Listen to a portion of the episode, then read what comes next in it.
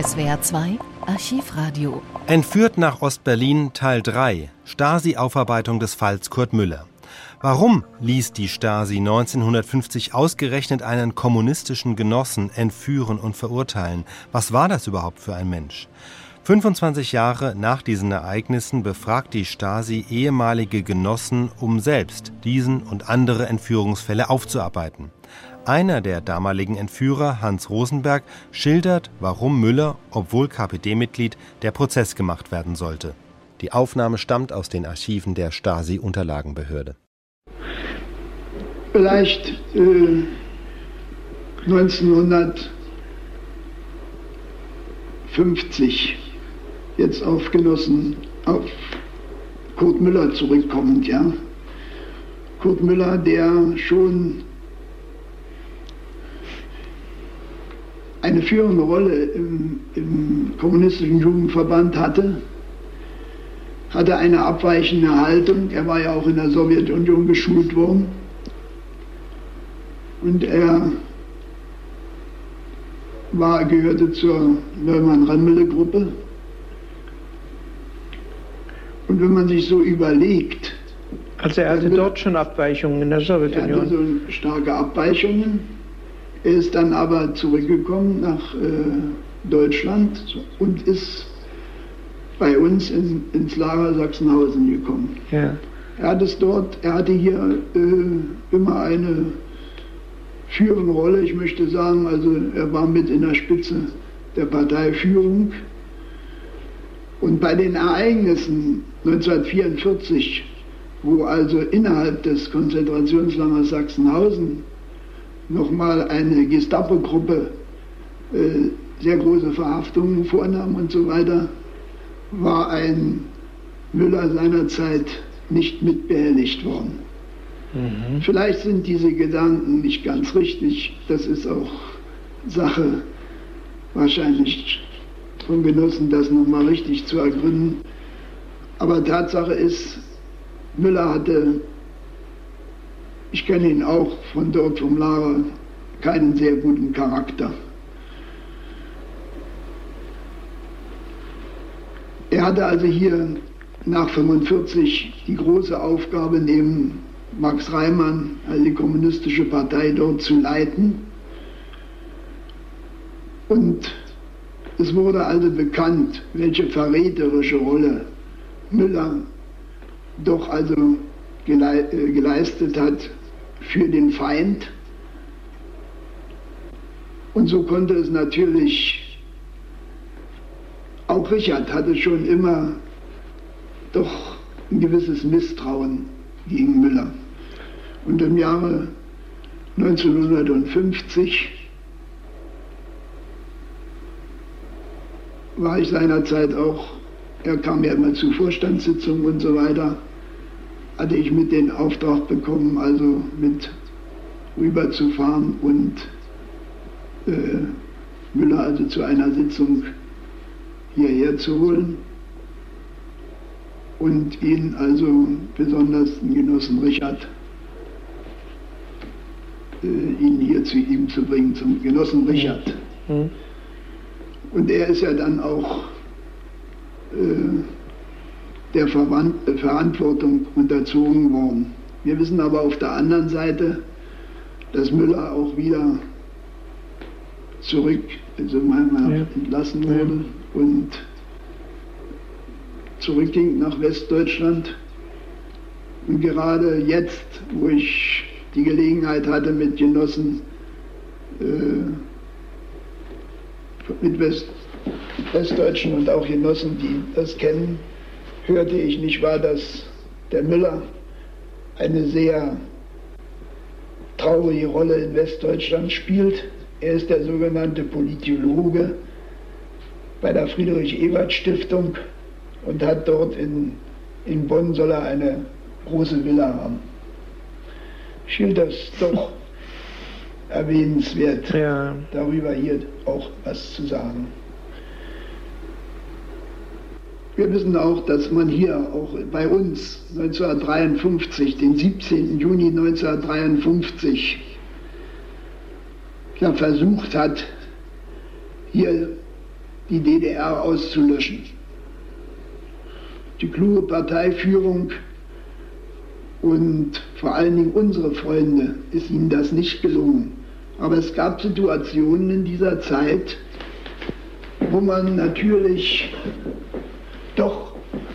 sichern musste, dass bestimmte Materialien, denn also nicht in die Hände des Gegners fallen.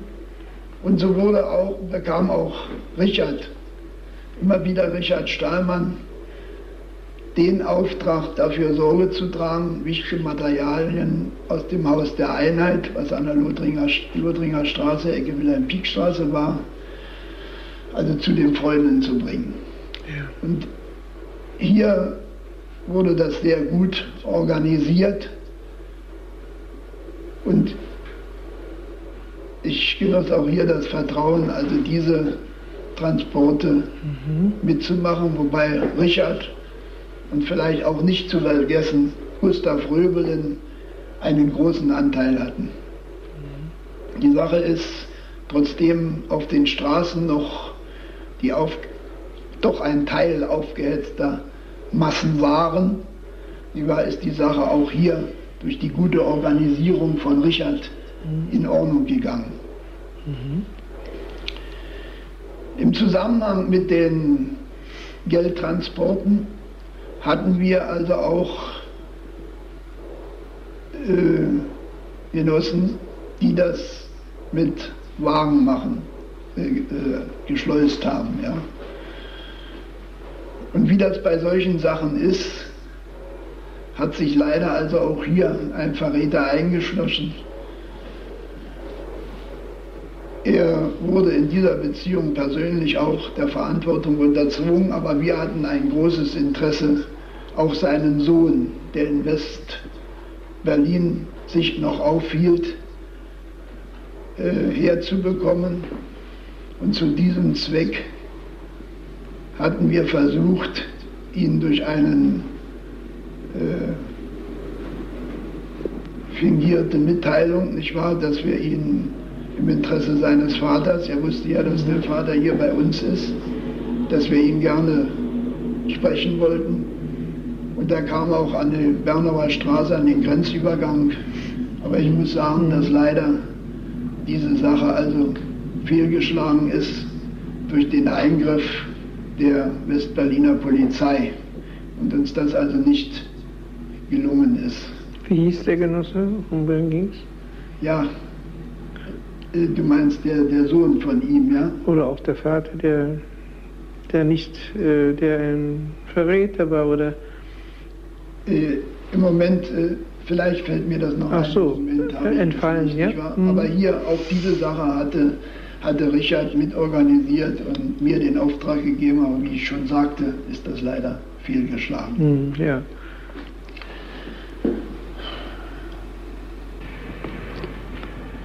Genosse Hans Rosenberg, du warst im Konzentrationslager damals nicht. Wie bist du da befreit worden und was geschah dann?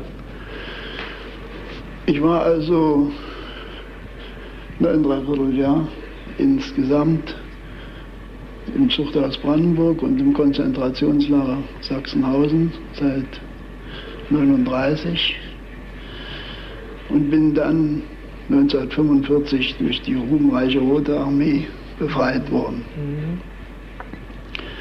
Nach meiner Befreiung, das waren die ersten Tage des Mai, bin ich nach Berlin zurückgekommen und hier, erhielt hier den Auftrag, im Amt für Opfer des Faschismus bei Ottmar Geschke zu arbeiten. Ende 45, Anfang 46 äh, kam mal ein, mein unvergessener Kumpel, Genosse und Freund Willy Klink zu mir, den ich von der illegalen Arbeit in Neukölln kannte seinerzeit und vor allen Dingen mit ihm im Lager Sachsenhausen, im Konzentrationslager Sachsenhausen sehr schwere Stunden durchgemacht habe. In diesem Zusammenhang möchte ich sagen, dass Willi ein Kumpel und so äh, überzeugter Kämpfer war, nicht wahr, dass er auch sehr Schweres im Block 58 und so weiter durchgemacht hat. Also Willi kam zu mir und sagte, also wir brauchten jemanden, der bei uns noch als Mitarbeiter im Zentralkomitee arbeitet, ohne dass er schon groß sagte, was ich da machen sollte. Und hier wurde ich dem Genossen Richard vorgestellt. Und ich möchte sagen, er hielt wirklich den ehrenvollen Auftrag, unter Richard doch immerhin von 46 bis 54 zu arbeiten. Jahre. Acht Jahre. Ja, acht Jahre. Mir war äh, damals nicht bekannt, wer eigentlich Richard, mhm. Richard war. Ja. Mhm. Aber in das Aufgabengebiet, wo ich eingeführt wurde, zeigte mir, welches große Vertrauen mir die Partei in dieser Frage geschenkt hat. Mhm. Und mit der Zeit lernte ich kennen, was Richard doch für ein hervorragender mhm. Mensch war. Mhm. Wir wissen, dass äh, seinerzeit unser Ziel war, die antifaschistisch-demokratische Ordnung und ein Gesamtdeutschland aufzubauen, so wie wir es uns vorgestellt hatten, mit dem Endziel des Sozialismus. Wir wissen auch, dass die, wir hatten das große Glück, unsere Freunde hier in dieser Besatzungszone zu leben, während drüben in Westdeutschland eben die Alliierten waren mit ihren einzelnen Besatzungszonen, Amerikaner, Engländer und Franzosen. Und die Genossen, die dort den wichtigen Auftrag bekamen, die kommunistische Partei aufzubauen und entscheidenden Einfluss zu nehmen auf das deutsche Volk,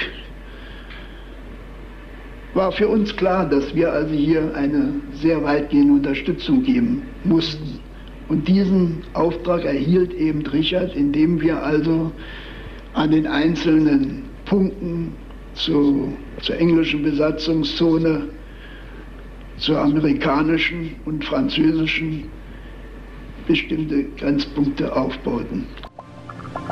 Die folgende Aufnahme steht ebenfalls im Zusammenhang mit der Stasi-Aufarbeitung der Entführungen in den 1950er Jahren. Diesmal steht allerdings nicht der Entführte im Mittelpunkt, sondern der Organisator der Entführungen, Richard Stahlmann. Befragt werden ehemalige Weggefährten von ihm. Die Aufnahme stammt ebenfalls aus dem Jahr 1975.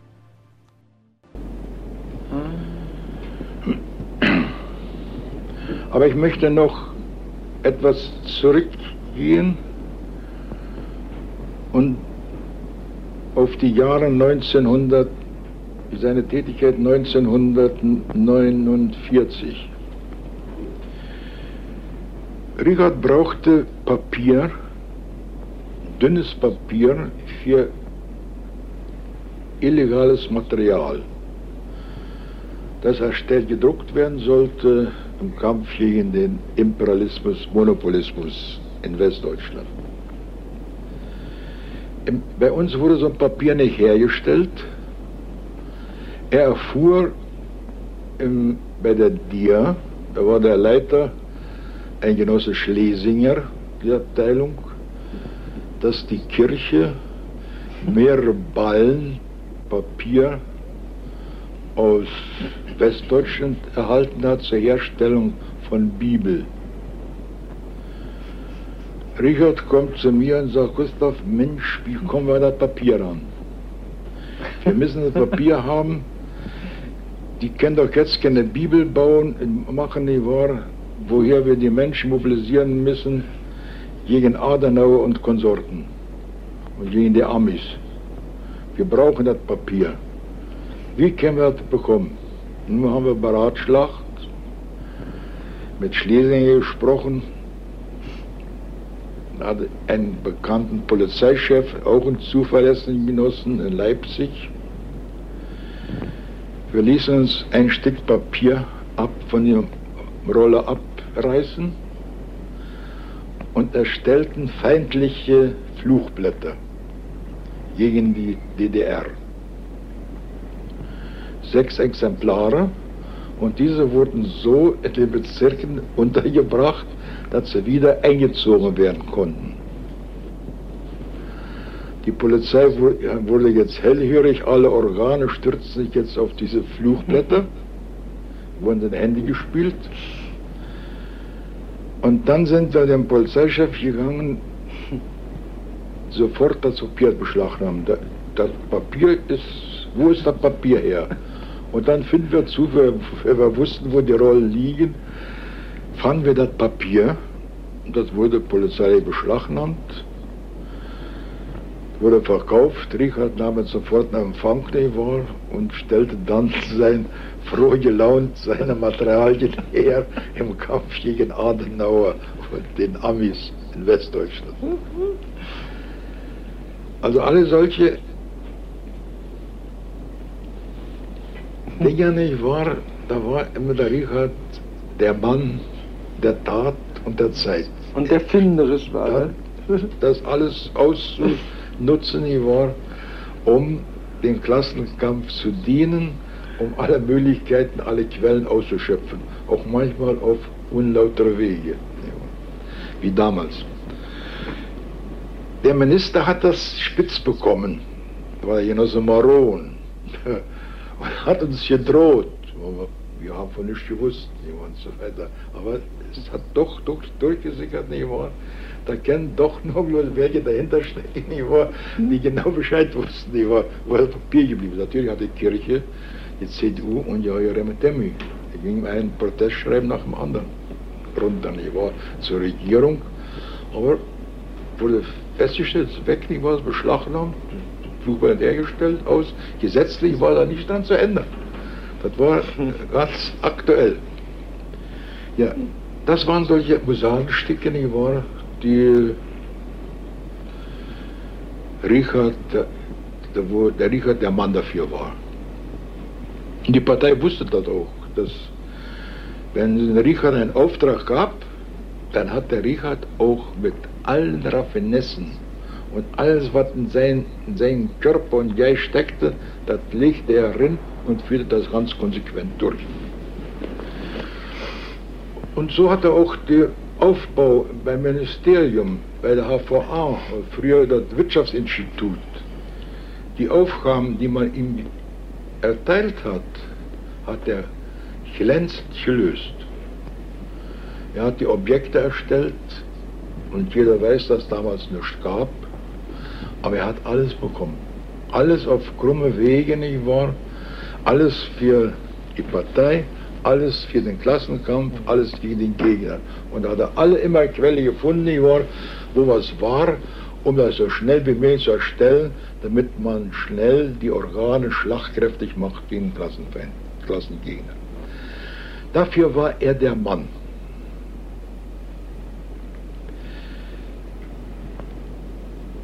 Auch mit seinen Genossen in dieser Abteilung, wo er beschäftigt war, hat er ein ausgezeichnetes Verhältnis.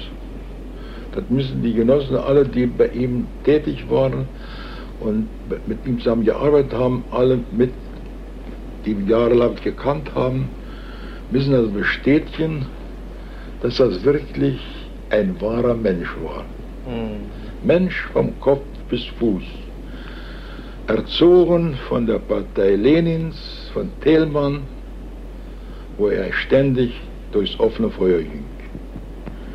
Er hat nicht nur hier in Deutschland seine Arbeit geleistet, er war in China, er war im Fernen Osten und so weiter. Überall hat er seine Aufgaben gelöst. Er war als Lehrer, er war als Schüler, da war er Lehrer an der Schule. Und er prägte mal den Satz als Lehrer, Dynamit ist die Artillerie der Revolution.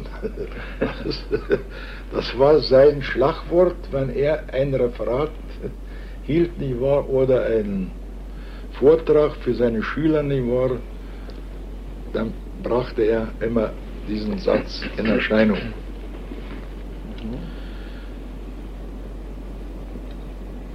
Ich bin noch früher mit ihm, wo er schon älter wurde, wir waren befreundet, wir haben uns gegenseitig besucht. Und da gibt es so furchtbar viele Episoden, die er erzählte, manches Mal, wenn er gut gelaunt war und wo noch seine Frau lebte, wenn die so ihre Episoden erzählten, was sie so alles erlebt und mitgemacht haben, Jahre des Kampfes der deutschen Arbeiterklasse um die Macht. Man muss manchmal sagen, Donnerwetter nochmal, du hast auch schon allerhand erlebt, allerhand mitgemacht, allerhand Schnippchen geschlagen, aber wo haben die Menschen alle diese Kraft hergenommen, um das alles so durchzuführen? Er ist ein Herrscher immer entwichen.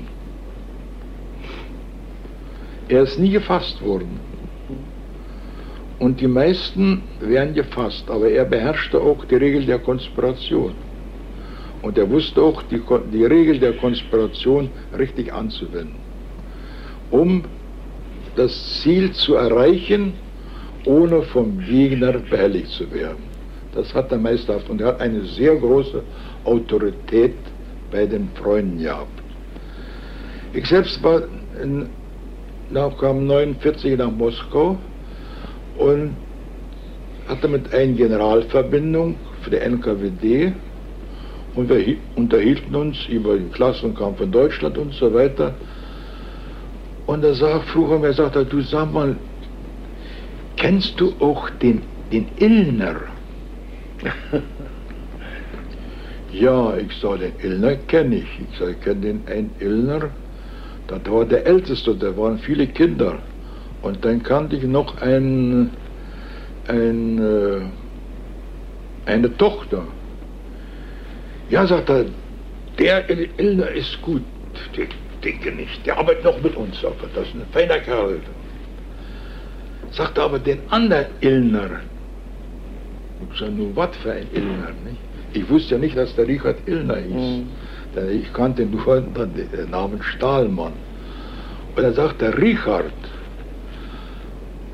und da habe ich geraten und dann sage ich, Stahl, Stahlmann. Ja, sagt der Stahlmann, wahr? Ja, den kenne ich auch. Sagt er, auch ein feiner Kerl. Feiner Genosse, sagt er. Das ist ein richtiger deutscher Kommunist.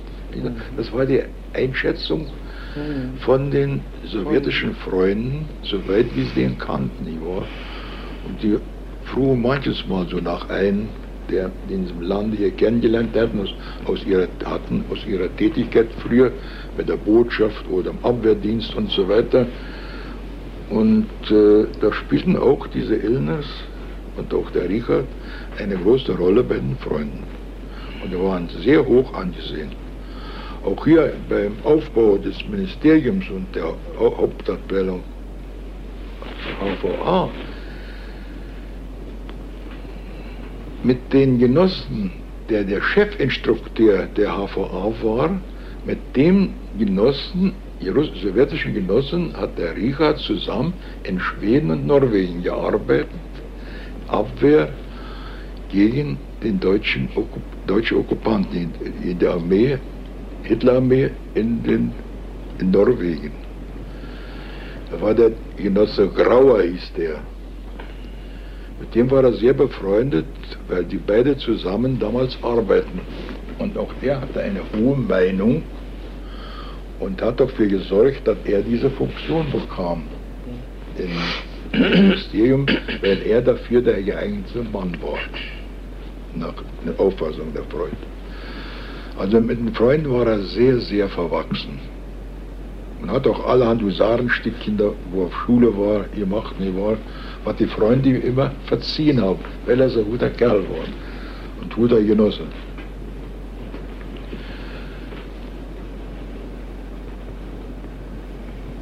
Ich war noch mal kurz, der war schon nicht mehr so ganz bei sich, aber er hat aber einen lichten Moment gehabt ne?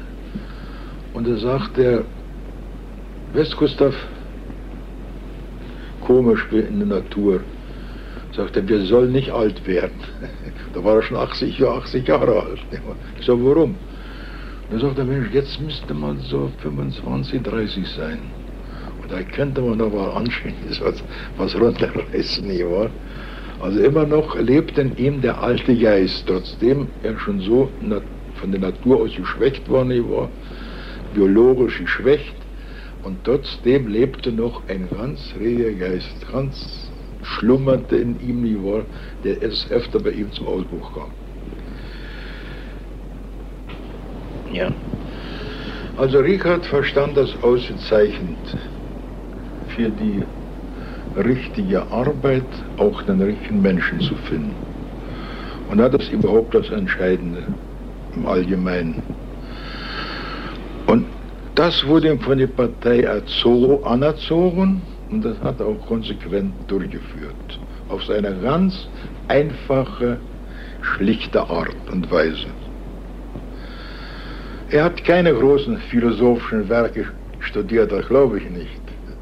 Aber was er in sich hatte, das war, das war lebendige Philosophie des Marxismus, Leninismus. Das hat er beherrscht. Im All und sonst im Allgemeinen sind die Kommunisten ja auch nur Menschen. Menschen von besonderen Schlag, besonderem Blutniveau, Menschen ihrer Klasse. Und das war er tatsächlich. Da gibt es nicht, da kann einer sagen, was er will, nicht wahr? Da kann keiner eine Scheibe von abschneiden oder einen Strich abtun. Als ich hier, als ich 1949 im August zum ZK kam, traf ich ihn wieder. Und dann erzählte er mir, was er macht und so weiter. Er sagte, Mensch, komm zu mir. Ich habe gesagt, ich muss jetzt was anderes machen. Und da hat er auch die Arbeit, alle, die er ausgesucht hat für seine Arbeit, das waren alles Genossen vom Typ des klassenbewussten Arbeiters. An hat er nicht genommen. Und die, die ganze Jahre, wo er diese Arbeit durchführte, ist keiner hochgegangen. Die Bundespolizei kam nicht dahinter, sogar manchmal unsere Volkspolizei ist nicht dahinter gekommen, nicht wahr? was sich da so abgespielt hat. Nicht wahr? So konspirativ haben die Genossen da durchgeführt. Alles unter seiner Anweisung. Er ist sogar nachts rausgefahren, wenn ein Anruf kam, nicht wahr?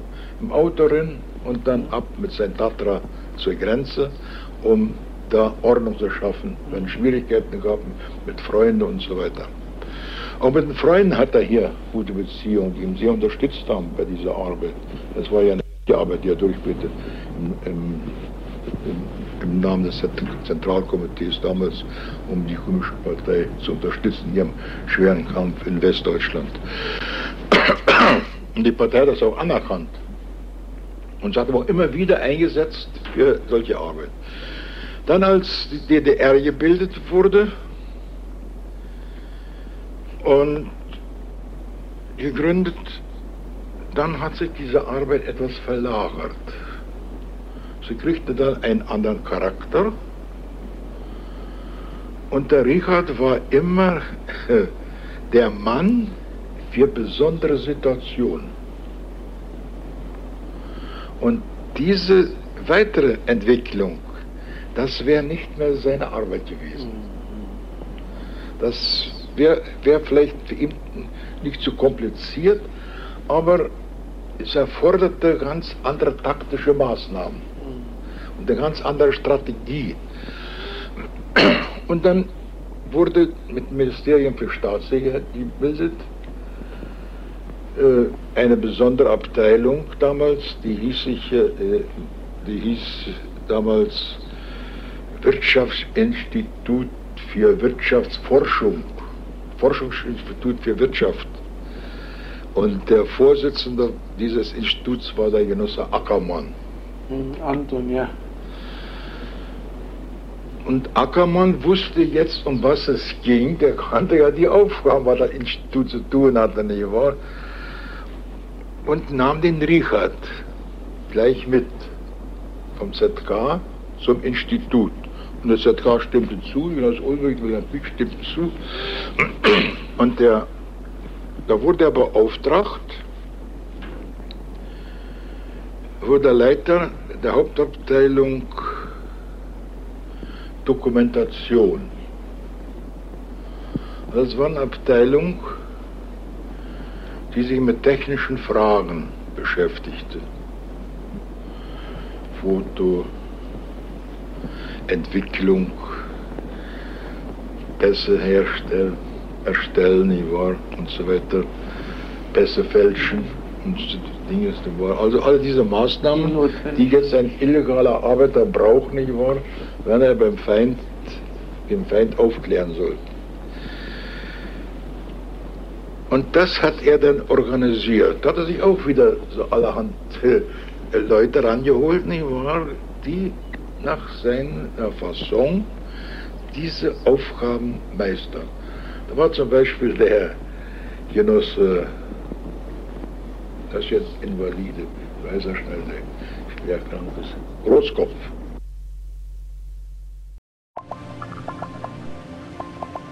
Sie hörten eine Aufarbeitung der Stasi der DDR 1975, Archiv der Stasi-Unterlagenbehörde BSTU.